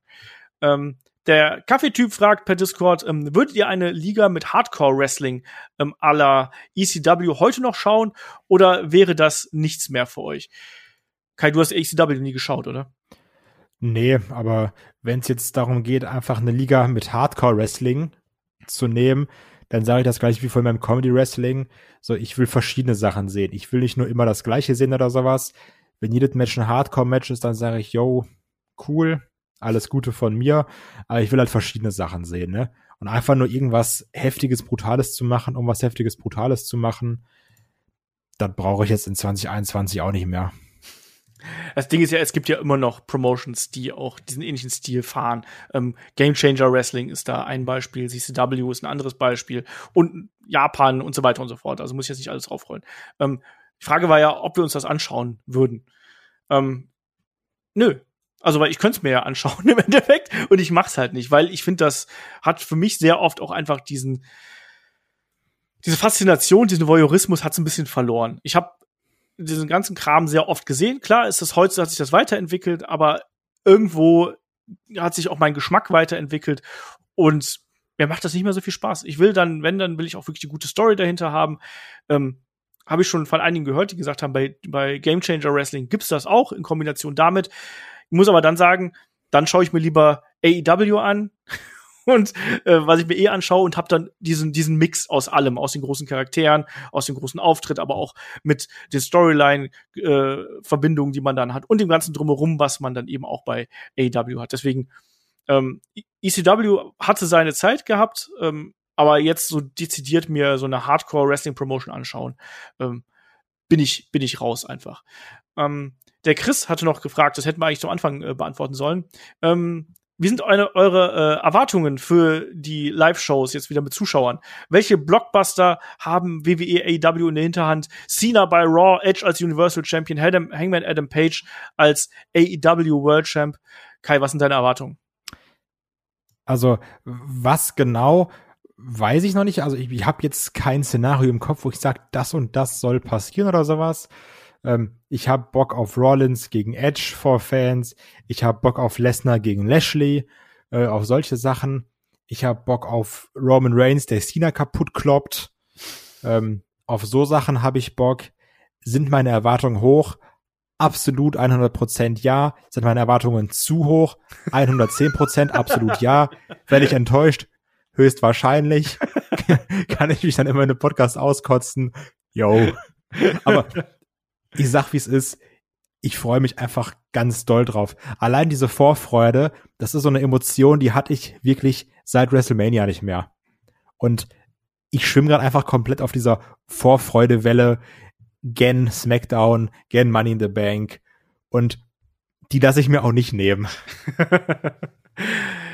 Ja, also ich bin da ein bisschen neutraler, muss ich sagen. Also ich erwarte mir da vor allem wieder einen, einen Aufschwung, gerade bei WWE. Bei AW ist man ja auf einem guten Weg. Also ist genau das, was, was er hier unter anderem geschrieben hat. Ich erwarte mir Hangman Adam Page äh, gegen Kenny Omega bei All Out. Wir haben auch die Frage bekommen, was erwartet ihr von All Out, was ja im September stattfindet? Welche Matches? Ich will Omega gegen Hangman Adam Page sehen. Ich will Jericho gegen MJF nochmal sehen.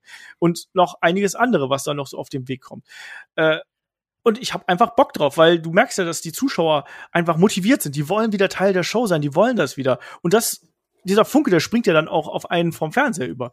Und genau das will ich wieder haben. Ich will wieder die Emotionen haben. Ich will wieder diese, diese pure Lust daran haben, mir das wenn auch nur virtuell irgendwie durch den Bildschirm mit den Zuschauern anzuschauen. Und ich will wieder die großen Pops haben, wenn was passiert. Ähm, und das hat mir sehr gefehlt. Also Cena bei Raw, hey, ganz im Ernst, wie geil wäre das, wenn jetzt äh, Cena, egal ob bei Raw oder bei Money in the Bank oder sonst irgendwas raus, rauskommt und die Halle explodiert einfach. Ähm, oder, oder andere Geschichten, ne? Also, ist doch cool.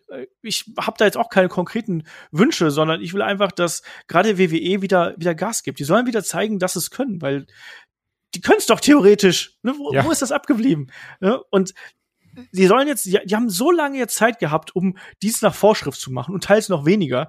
Jetzt, jetzt ist die Zeit, wo sie dann äh, uns wieder abholen können, uns wieder begeistern können. Und bei AW mache ich mir keine Sorgen, da ist man eh auf einem guten Weg, ähm, dass man da einfach eine gute Alternative beziehungsweise einen guten Gegenpart zu WWE abliefert. Und ich freue mich auf All Out, ich freue mich auf Money in the Bank und ich habe auch richtig Bock auf den SummerSlam, egal was wir dann da für Matches äh, bekommen werden. Und da, wie du richtig gesagt hast, da sind ja schon einige äh, am, am Köcheln, wie man so schön sagt.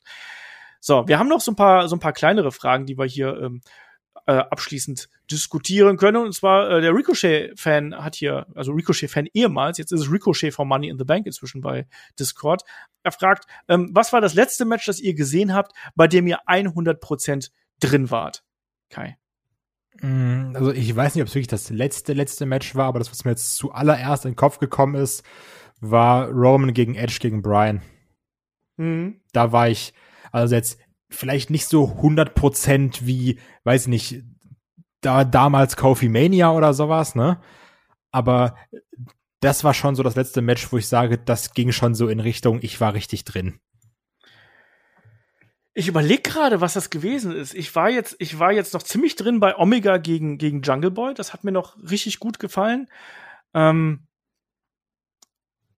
ich tue mich da wirklich schwer mit. Ähm wenn ich jetzt aus diesen wirklich Empty Arena Wrestling Matches an, ran denke, dann ist es äh, auf jeden Fall Walter gegen Ilya. Aber Absolut. Das, aber, aber WrestleMania bin ich auch irgendwo dabei. Aber gerade auch die, äh, die Anfangsphase vom äh, letzten AW Pay-Per-View, da war ich auch komplett drin bei Double or Nothing. Also äh, das war halt auch geil.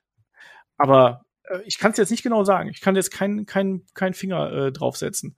Ähm, der Kollege fragt hier noch, wann hattet ihr das letzte Mal Gänsehaut beim Wrestling? Kai. Edge Comeback Rumble 2020? Ja.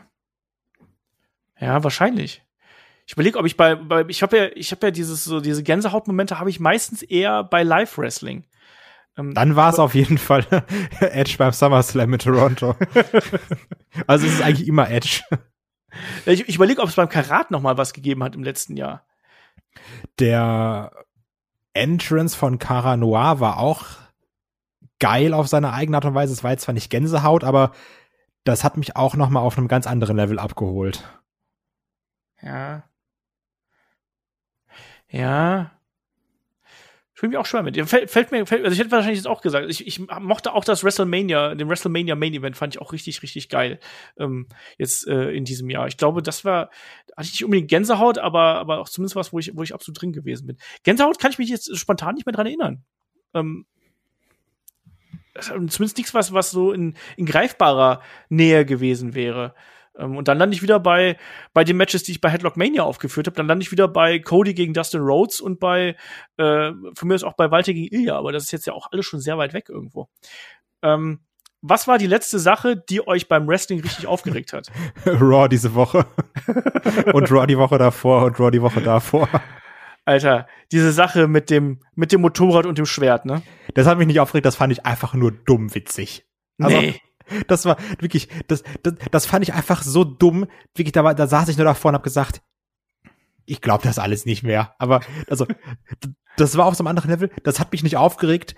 Das, da war ich einfach nur, ey, ganz ehrlich, mach halt. ist mir scheißegal. Das, das hat mich richtig fertig gemacht. Also wirklich, wirklich so richtig. Ja. Aber ich glaube, ähm, das letzte Mal, wo ich mich wirklich aufgeregt habe, also was mich auch immer noch nervt, ist die Entwicklung des Fiends. Also da, Entwicklung. Da, ja, eben. Das ist nämlich das Problem. Wenn ich daran denke, was wir uns da ausgedacht haben bei der Review zu Mania und hier und das und das kann passieren und am Ende war einfach nix. Also das, das regt mich immer noch sehr stark auf. Ja, also es gibt sehr vieles, über das man sich bei, bei WWE aufregen kann. Aber jetzt ganz aktuell war wirklich äh, die Sache mit dem Motorrad. Das, das hat mich fertig gemacht. Ähm, zugleich wird ja auch gefragt, das letzte Mal, wo wir gelacht haben, ich glaube, es war, es war Riddle und der Kuss in Richtung Randy Orton. Ja, ich habe jetzt am Montag oder sowas, gibt's auf dem YouTube-Kanal von der WWE, kann ich sehr empfehlen. Äh, Top 10 Best Moments of RK Bro ich glaube, da muss ich allein bei, bei, also bei der Hälfte mindestens muss ich lachen. Alleine, wo, wo Riddle den Entrance mit Randy rauskommt und wo äh, Randy natürlich sehr langsam läuft, wie immer, und Riddle dann versucht, auf seinem Scooter super langsam nebenher zu fahren. Konnte ich nicht mehr. ähm, ihr wird noch gefragt, was ist bis jetzt euer Match of the Year bei WWE und welches bei AEW? Bei WWE würde ich dann auch wieder sagen, das Mania Main Event da, also weil aus den allgenannten Gründen, die wir auch damals bei der Preview aufgeführt haben, es konnte quasi jeder gewinnen, jeder hatte ein Motiv, was man nachvollziehen konnte. Es war eine große Story, die Sinn gemacht hat. Jeder hatte, wie gesagt, das, das irgendwas, was ihn angetrieben hat. Man hat natürlich gesagt, ja, der Roman wird schon gewinnen, aber es hätte auch jeder andere gewinnen können. Deswegen, also aufgrund dieser Sachen und dass das Match auch einfach gut war, das führt da zusammen, dass es mein Match of the bei WWE war und AW habe ich keins, weil ich es nicht geguckt habe. ähm, tue ich mir natürlich jetzt auch schwer mit, also aus dem, aus dem Stegreif. Ich hätte jetzt auch den WrestleMania Main Event äh, genannt. Ich mochte auch Daniel Bryan gegen Roman Reigns von SmackDown, mochte ich auch äh, äh, extrem gerne. Ähm, jetzt überlege ich gerade, was, äh, was, was da noch so dabei war, irgendwie in diesem Jahr bei AEW, wo ich jetzt außer Hose gesprungen bin quasi. Ähm, boah, schwierig. Ich mochte zuletzt sehr gern äh, MJF gegen Sammy Guevara, fand ich, fand ich geil. Ähm, was haben wir denn da noch gehabt? Was, was haben wir denn da noch gehabt? Ähm, Britt Baker gegen, gegen Thunder Rosa ähm, würde ich da auf jeden Fall mit, mit, äh, mit reinnehmen, weil das äh, auf jeden Fall auch ein richtig geiles Match gewesen ist. Hatten wir ja auch schon äh, im Match of the Week gehabt. Und äh, Young Bucks gegen FTR sollte man da noch äh, mit dabei haben. Ähm, ja, das wird mir jetzt so spontan, spontan einfallen. Aber es ist immer schwierig, da jetzt so aus dem Stegreif irgendwie zu, äh, auf sowas zu, zu antworten, weil äh, wir überlegen uns jetzt nicht zu jeder Frage irgendwie schon im Vorfeld die Antwort, sonst wird ja ein bisschen Spontanität flöten gehen. Ähm, wir haben noch ein paar. Der Klinge88 fragt per Discord, äh, wo kann man günstig AEW-Merch kaufen? Das hat man schon mal, oder? Boah, ich weiß, ist es nicht Pro Wrestling Tees? Nee, AEW Oder haben die ihren eigenen Shop? Nee, die haben mittlerweile auch ihren eigenen Shop, aber da ähm, äh, sind einfach die Preise sehr, sehr teuer und ähm, es gibt entsprechend hohe ähm, Versandkosten. Das ist tatsächlich ein Problem. Also ich habe bis jetzt noch nicht rausgefunden, wo man günstigste AW-Merch kaufen kann. Vielleicht, vielleicht schreibt ihr uns da gerne mal. Also wenn ihr da Tipps habt, äh, schreibt uns die gerne auf Fragen at Headlock oder schreibt uns die ähm, in den Discord-Kanal. Ähm, wo kauft ihr günstiges AW-Merch? Weil ich muss auch dazu sagen, ich bin nicht der große Merch-Käufer. Ähm, dann fragt er noch, passend zum Thema Merch, wann kommt das der Olf, äh, den sie, der Elf, den sie Olf nannten, T-Shirt? Ja, das ist so ein bisschen genauso wie die andere, wie, wie der letzte Teil ist so ein bisschen versackt, der ist auch bei, bei Chris momentan ja im großen Umzugsstress ist. Ähm, ich glaube, das ist noch in Mache quasi, da wird noch dran gemalt, ähm, aber äh, dauert noch, um mal ganz kurz zu sagen. Ich äh, finde, wir sollten einfach dann irgendwann so ein Bundle anbieten, wo wir sagen, wir verkaufen ein selbstgemachtes Hörspiel inklusive T-Shirt. genau. Ja. Äh, äh, er fragt auch noch, ähm, ist ein Wrestlingring eigentlich Marke Eigenbau? Äh, baut sich jede Liga ihre, ihren eigenen Ring oder kann man den kaufen? Kai.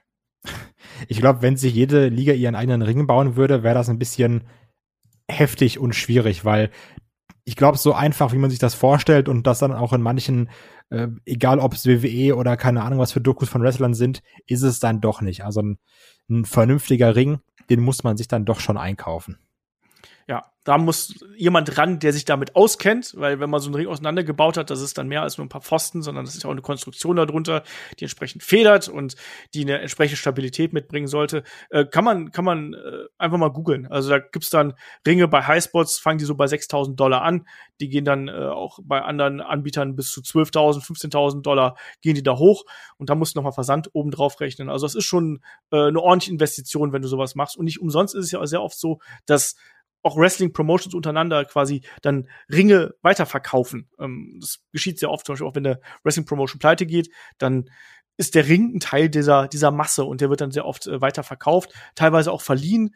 Äh, es ist ja auch nicht so, dass jede Promotion einen eigenen Ring irgendwo hätte, sondern es ist auch sehr oft so, dass dann die großen, größeren, zum Beispiel Indie-Promotions, haben natürlich dann eigene Ringe.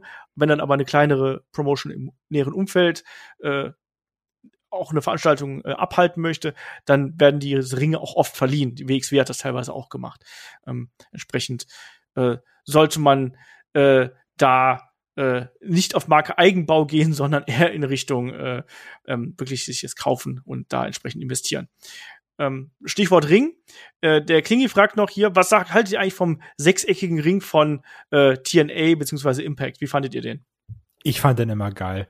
Ich fand, das war ein tolles Alleinstellungsmerkmal. es, es, ist ein bisschen witzig, weil selbst bei, bei Fans und bei Wrestlern geht ja da die Meinung äh, sehr weit auseinander irgendwo. Und äh, ich mochte den gar nicht. Ich finde, der hat in die Matches überhaupt nicht so richtig reingepasst. Und ich weiß auch, dass es bei Wrestlern, äh, also Sting, glaube ich, war einer von denen, die gesagt haben, er fand es ähm, absolut grauenhaft irgendwo. Ähm, weil man, ich finde, man muss sich sehr stark umstellen, irgendwie, was so die, ja. äh, die Geschichte angeht. Das heißt, als würdest du auch einmal sagen, so hier, du trainierst immer und sowas, aber wir spielen jetzt auf einem sechseckigen Fußballfeld. Viel Spaß. Ja, genau. So, dann sind wir durch, ich Kai. Ich habe noch eine Rausschmeißerfrage. Oh. Und zwar, aber keine an dich, sondern an die Community, weil ich brauche Community Power. Oh Gott, okay. Und zwar, äh, ich lieb ja Tattoos, ne? Und ich möchte unbedingt ein Wrestling-Tattoo haben und bin schon seit Wochen am überlegen, was man da machen könnte. Und jetzt dachte ich mir, ey, ganz ehrlich, ich bin eh faul, was soll ich alleine überlegen? Vielleicht haben ja irgendwelche anderen Leute geile Ideen, weil ich will kein Logo haben, weil ich will mir jetzt nicht irgendwie WWE tätowieren lassen, weil sind wir Geil, ehrlich, das WWE-Logo, WWE ist halt auch eine richtige Arschlochfirma. ähm, so, UEFA-Logo, ja, UEFA-Logo, Kai. Ich will kein Belt haben, weil Belts tätowiert sehen scheiße aus. Ähm, und keinen einzelnen Wrestler. Also irgendwas mit dem Wrestling-Bezug oder sowas. Und ich weiß nicht was. Und vielleicht kommen ja irgendwelche witzigen Ideen zusammen, wo ich sage, das könnte man mal machen. Deswegen gebe ich das jetzt einfach mal in die Community und sag, schreibt, wenn euch was einfällt, schreibt's in die Kommentare oder schreibt mich bei Discord an oder bei Insta ist mir ganz egal. Wenn da jemand eine witzige Idee hat, also ich will jetzt auch kein irgendwie Seth Rollins Logo oder sowas, ne? Weil wer weiß, was der in drei Jahren macht. So. Und auf einmal bist du da so und bist so, oh Mann, ganz, ganz doof. Hey, ich bin mal nicht Chris Benoit auf den Unterarm tätowiert, was? Eben, zum Beispiel um jetzt diesen Gag aufzugreifen. Also ja, das, dann, das dann vielleicht nicht, aber irgendwie sowas. Vielleicht hat da jemand eine Idee, wo man sagt, oh, das hätte einen coolen Wrestling-Bezug oder sowas. Das könnte man nehmen. deswegen da auch einfach mal die Community, also euch, eure Kreativität einbinden. Und ich bin dankbar für jegliche Art und Weise von Input. Also kein einzelner Wrestler? Genau. Also jetzt kein, kein Wrestler oder sowas, kein Logo. Und ein Belt, finde ich, kann man nicht vernünftig tätowieren. Das sieht immer doof aus. Wie wär's mit einem Foto von mir? Also ich bin weder ein Wrestler, noch bin ich ein Logo, noch sonst irgendwas, aber ich habe sehr viel mit Wrestling zu tun, Kai. Ja, ich weiß ja nicht, was du in drei Jahren machst. also. Touché. Ja, also, also du auch äh, komplett frei drehst, oder? ähm, ja, natürlich, nach so vielen Podcasts mit dir ist die Chance sogar ziemlich groß, wenn man ehrlich ist. Eben. Äh, ja, schreibt uns da auf jeden Fall gern, schaut da bei Discord vorbei. Ich werde es auch einfach nochmal posten, weil ich finde das eine witzige Idee und äh, das ist äh, pure Aufopferung. Ich bin natürlich ein bisschen enttäuscht, dass du nicht äh, das Headlock-Logo haben möchtest, das Arschgeweih hinten drüber, aber ist okay. Ja. Das wäre komplette Dedication. ja. Das mache ich dann irgendwann, wenn Patreon fünfstellig ist. Oh yo, das wäre. Leute, unterstützt uns auf Patreon und Steady. Also, das, bei 10.000 Euro machst du es, ja? Dann auf jeden Fall. Verdammt, wir brauchen mehr Leute. Wir brauchen ein größeres Boot, wir brauchen mehr Waffen. äh, wir haben da so einen neuen Supporter. Bola Fleisch. Oder wo ist unser Spartes hin? Ich, das mu ich musste das tun, Schatz. Es tut mir leid. Das ist ein. Mika macht seinen Führerschein einfach ein bisschen später. Dagobert Duck hat hier äh, investiert. Ja. Ja. Fände ich witzig. Also wie gesagt, wenn da jemand irgendwie eine, eine ganz coole Idee hat oder sowas, gerne mal äh, teilen und, und mich wissen lassen. Ich schreib's auch mal in Discord. Wo, wo, wo soll denn das äh, Tattoo eigentlich hin? Ja, das kommt auf den Arm. Okay.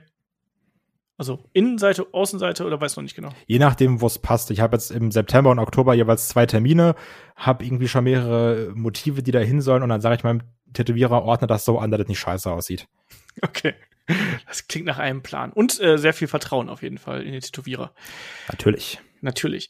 Ähm, so, da hat mich jetzt, das war jetzt wirklich auch spontan. Ich wusste davon nichts, dass du solche äh, Pläne hier hegst, aber ich bin sehr gespannt auf äh, das Feedback, was da kommt und äh, auf die Motive, die dann da äh, zur Verfügung gestellt werden. Aber äh, bin neugierig, auf jeden Fall.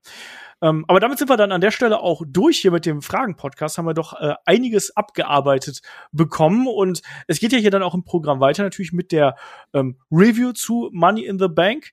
Und äh, da seid ihr dann auf jeden Fall gut aufgehoben. Ich werde den Podcast wahrscheinlich am Montagabend aufnehmen und ich werde schauen, ob wir den Montagabend auch äh, online gestellt bekommen. Und ja, in der nächsten Woche ist ein bisschen, äh, was das Programm angeht, zum Wochenende ein bisschen unklar noch, weil der gute Kai äh, es wagt, ähm, nach einem Pay-per-View nicht zu Hause zu sein und Raw und SmackDown zu schauen, sondern der ist am Wochenende im Urlaub.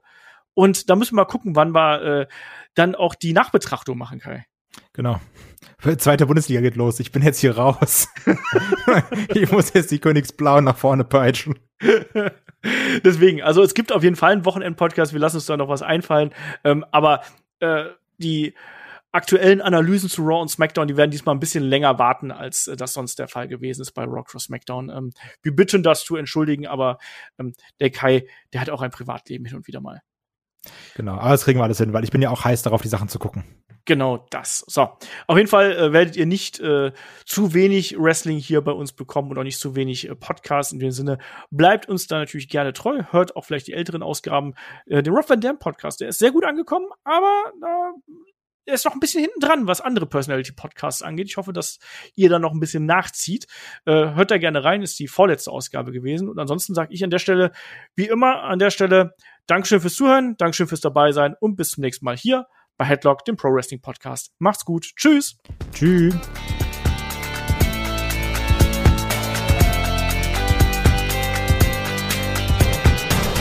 Headlock, der Pro Wrestling Podcast.